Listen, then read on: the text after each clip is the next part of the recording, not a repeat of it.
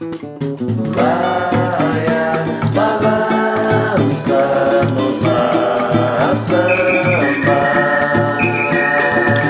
ランサのザ・サンバ。はい。はい。どうも。また。はい。前々回はい。の公演だよねここまたね。そうだね。素晴らしい今日は晴れててね。寒いけど風がないね。ないね。もうあと2週間ちょいで今年も。今年もおしまい。2020年。いやみんなそうだけど何もできなかったっちゃえば何もできなかった。そうね。バランサもね、うん、ほぼやってないという。悪気はないんだけどね。そうね。そうやり不可抗力というそう。なんかうん、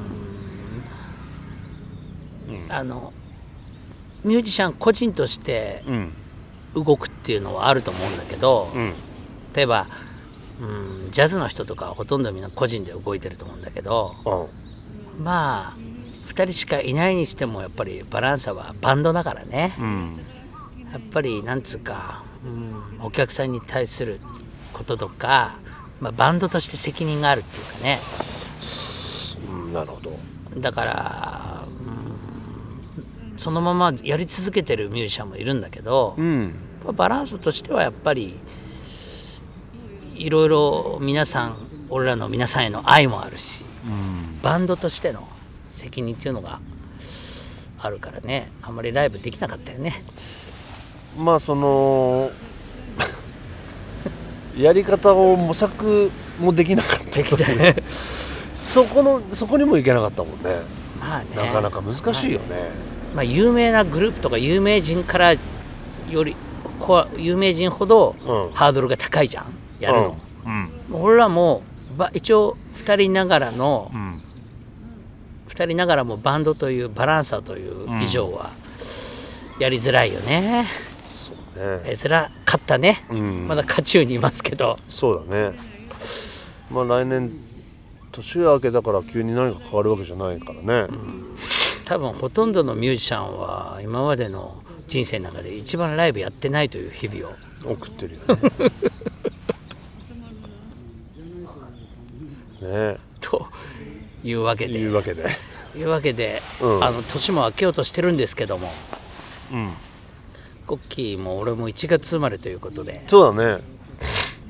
ついにコッキーも大台乗るんじゃないですか。大台乗りますよ。ね。なんか同級生の LINE グループみたいなやつであもうおめでとうって今年はねああ。るともう必ずみんな50歳になるわけじゃん。だかうんうんうん。うんらなんかいらっしゃいみたいなさ。あ。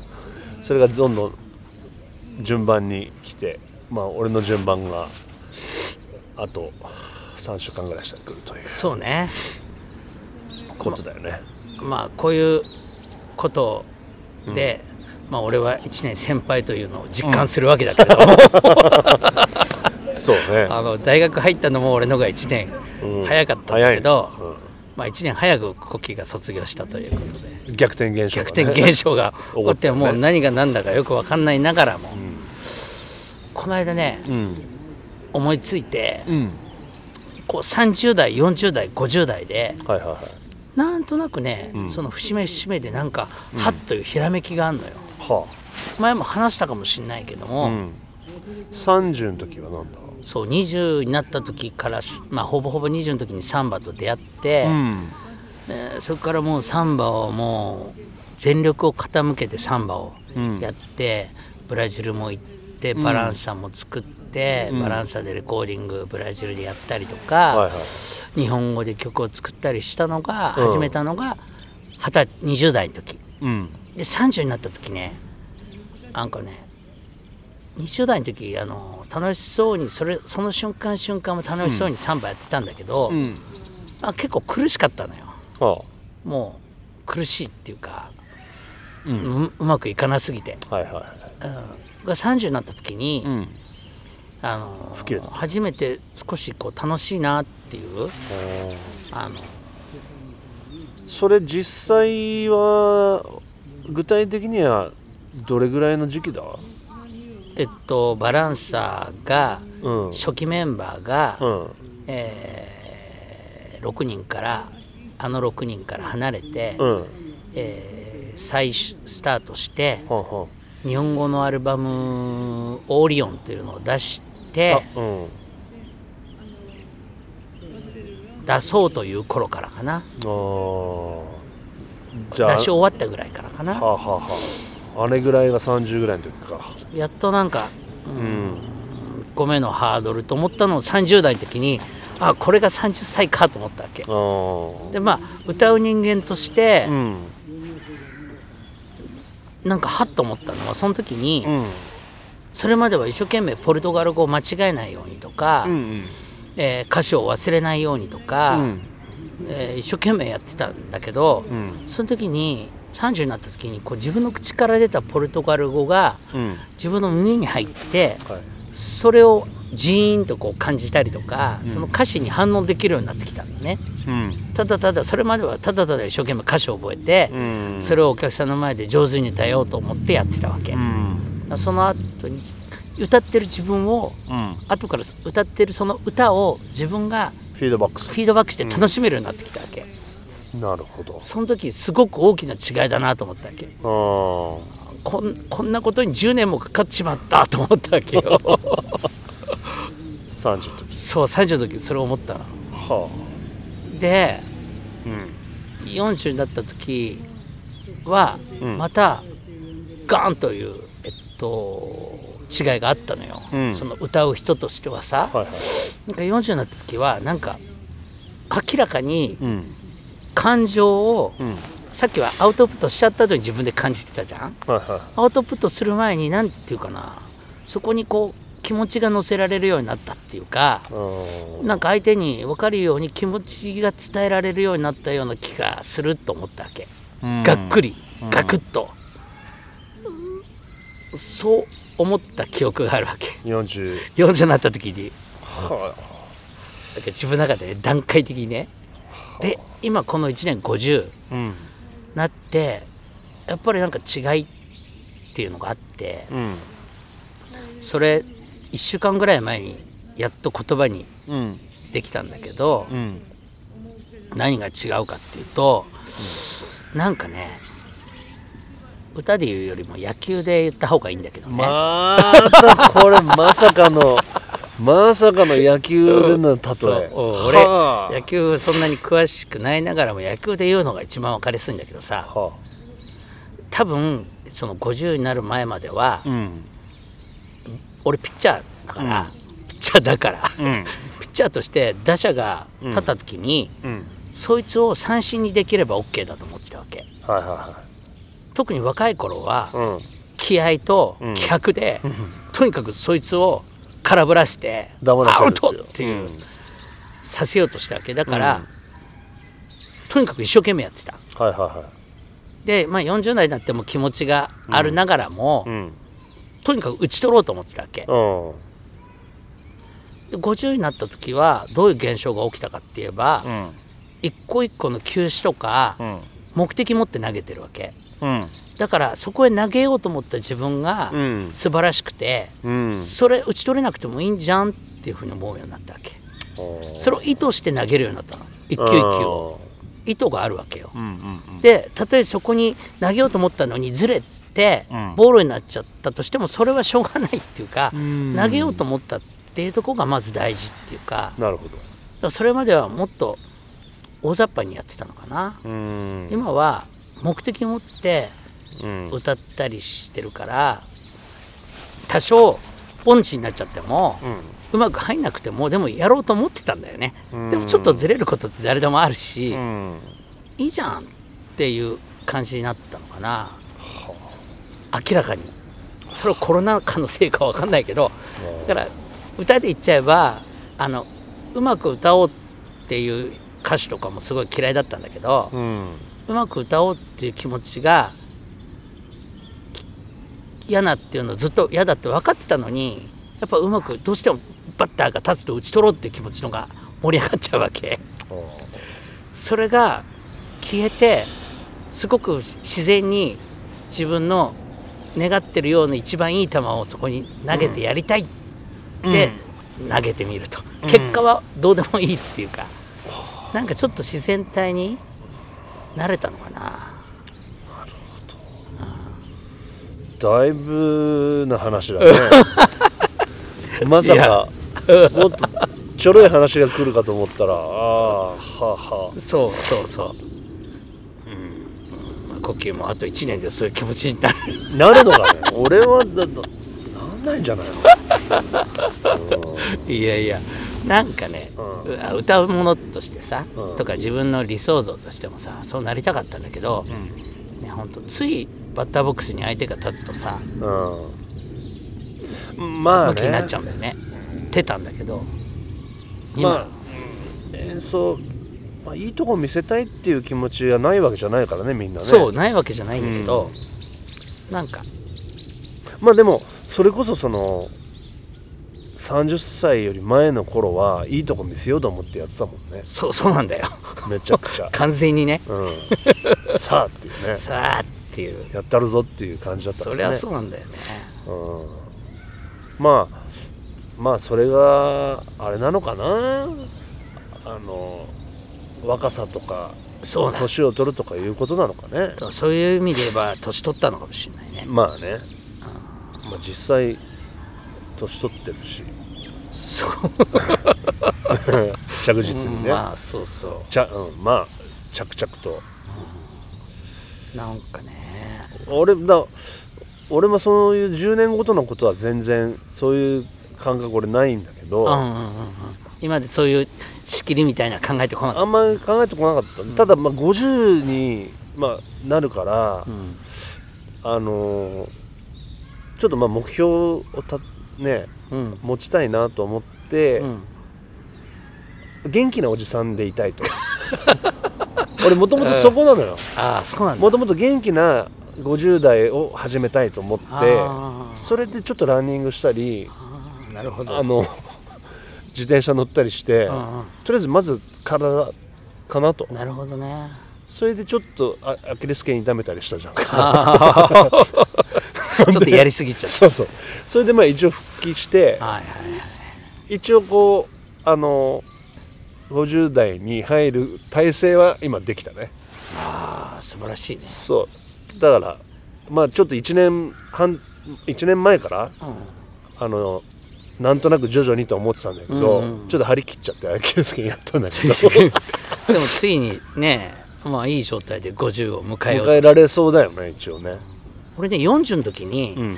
なんか40鋼の40代を目指したいと思って、うん。それなんかこう筋肉とかさうん。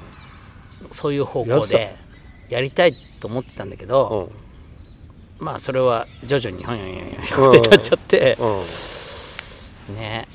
でも50にはそういうことを考えてそこの点には考えてなかったな、そっか。俺はねだからあとはその俺もちょっと振り返った自分を、うんうんあのもともとベースやってて、うん。うんでバランサーになやるってなった時に、まあ、サンバやるってなった時にはパーカッション始めたよね、そうだよね。でタンタンやって、うん。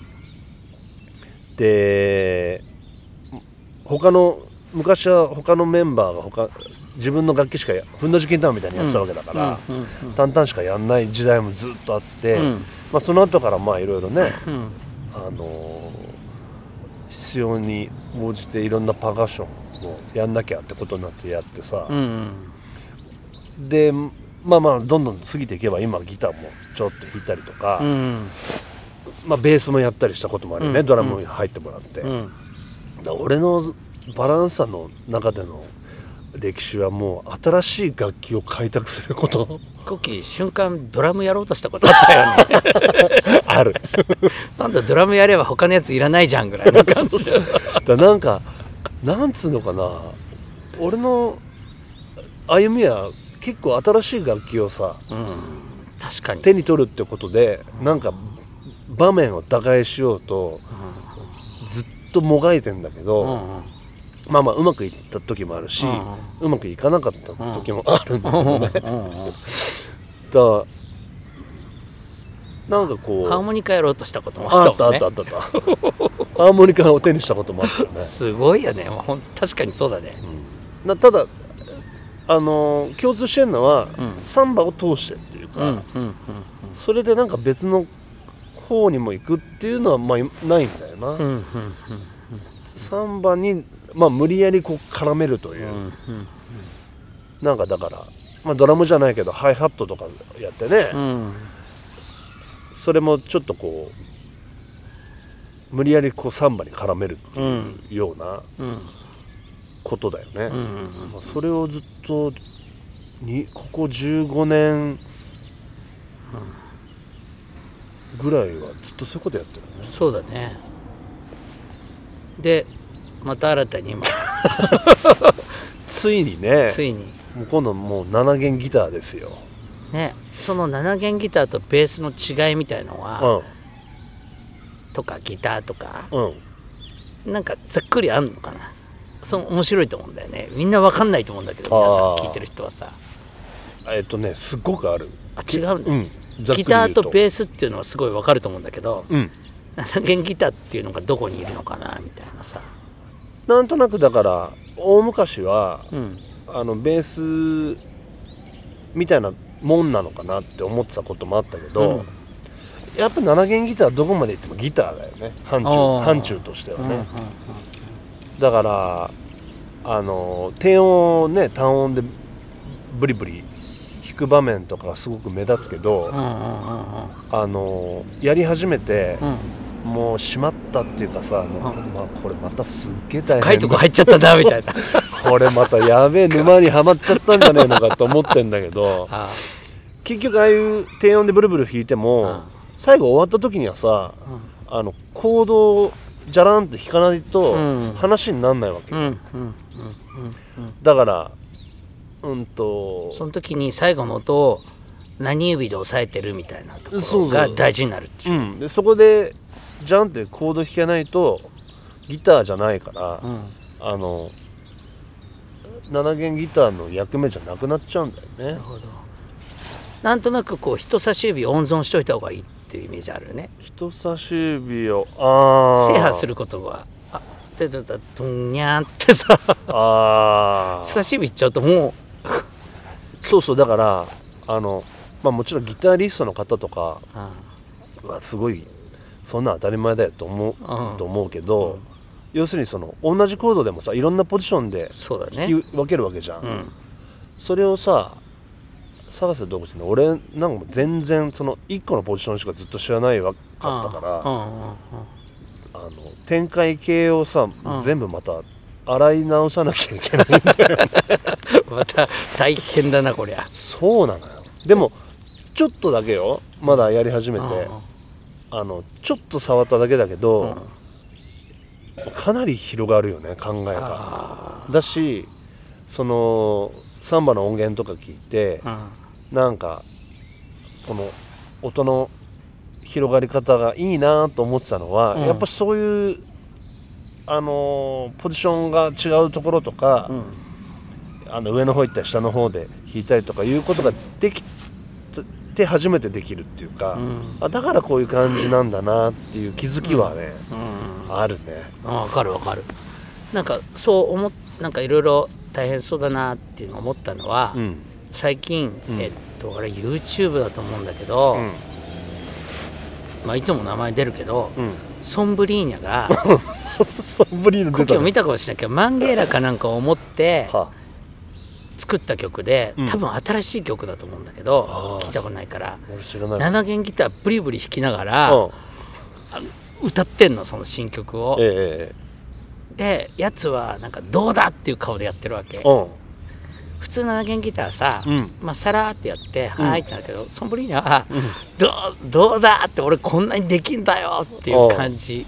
満載でさ、うん。荒々しいんだけど、うんしっかりギターだけどしっかり7弦ギターなのよ。だから一人で弾いて成り立ってるから、はいはいはあだコキをこういうのやりてえんだなと思ったらなかなか大変だなと思っい 俺それ見見たことないけどたあの後で見せるわ。言わんとしてることはわかるよ。だからすごいよね。だって7弦ギターで伴奏もしっかり作っちゃって歌ってんでしょ？裏メロ取って取りながら歌ってんの。で 多少荒いところもあるし、でも全然サンバっていうかいいいいな帰っていいなって感じ。あさっき言ったあれじゃないけど結果綺麗じゃなくともやろうとしてる意図はビシビシ伝わってくるから、あはいはいはい。全然 OK っていう。すごいね。いやすっげえ歌いながら7弦弾きながらうん。歌うのって、あんまいないだろうなと思ってそういう。っそうだねていうか知らない誰も、うん。普通はまあその7弦ギターといえばこう名手みたいな感じでとにかく演奏にし全集中。するそう全集中。で俺も見たことも聞いたこともないけどさその漫画は、まあね。だ思い返せば、ん。バランサが、えー 95年6年あたりかな、初めて、えーブラジルでリオデジャネイロで録音した時に、んアーリンド・クルースとソンブリーナが「ん。えーフェイジョアダ・コンスシ」っていう曲を僕らのために作ってくれて自分らも参加してくれた、うん。そしてレコーディングもうん。やろうっていう時に、うん。まずカバキーノで参加するのは分かったけどあその後ソンブリーナ俺7弦もやるわみたいなんであそうだよね。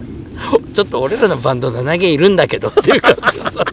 いやとりあえず取らしてみたいな。7弦入れとくとか言ってね。入れたよね。入れたっけ？それ採用されてないだよね。うん。なんかさ荒々しかったっていう気持ち。いや俺が覚えてんのは、うん。ソンブリーニャがなんかちょっとテンション弱くて弾き弾きづれえなとか言ってああ言ってた。なんかギターに生地つけてつけてた。ちょじゃあ安倍さんのギターにね。でじゃあ次俺の持ってきて、うん。取り直すよっつったんだよ。確か。一回取ったんだね。うん。で次あの別の時に俺のギター持ってきて取るからっつってそれっきりになっちゃった 口約束。確かそうだよ。そう。たあ確かに。それも俺も今思い出した。確かにそうだ、だから安倍さんのギターがうん。テンションゆるゆるだなっていううん。柔らかすぎてちょっと。おいおいって感じ。で弾きづれえなとか言ってた。うん。よね、ビだからビシビシあのテンション強いのが好きなんだよね。そそういえばアウリンド・クルースも、ううんバンジョーうんうん。俺らに教えた時教えてくれた時に、うん。この原稿は高ければ高い方がいいって言ってて 嘘だと思ったけどなんか気持ちはわかる。うん。なんか高い方がまあチューニングはちょっと狂うけど、うん。パンチが出るもんね。でもさ左手の押さえは相当きつかったよねあれ。あか俺もだからちょっとびっくりしたけどね原稿高くて。うん。今弾きやすさみたいなのをさみんな求めがちだから。そね。うわかる。なんかちょっと原稿高いですよとかなんかうん。そういう甘えたこと言うやつ多いね。俺の周りのカバキリの引きたちもさ。あいやこれ以上低いとやっぱりパンチ出ないだろうと思うんだけあど。ああ。まあある程度の高さやっぱ必要だ。俺の中ではやっぱりそのアウリンドの言葉。うん原稿は高ければ高い方がいいっていう そのとかあとソンブリーナのさ、ん。ちょっとこのこのギターさ人のギター捕まえてさ このギターなんかちょっと弾きづらいみたいなダルダルで。やばやばいなみたいなね こと言ってたよね。いや面そ白いわ。れがねまあそれはちょっとね思い出しましたね。はい。はい。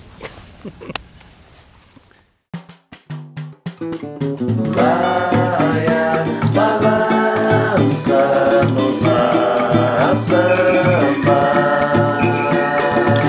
ランサのザ・サンバ。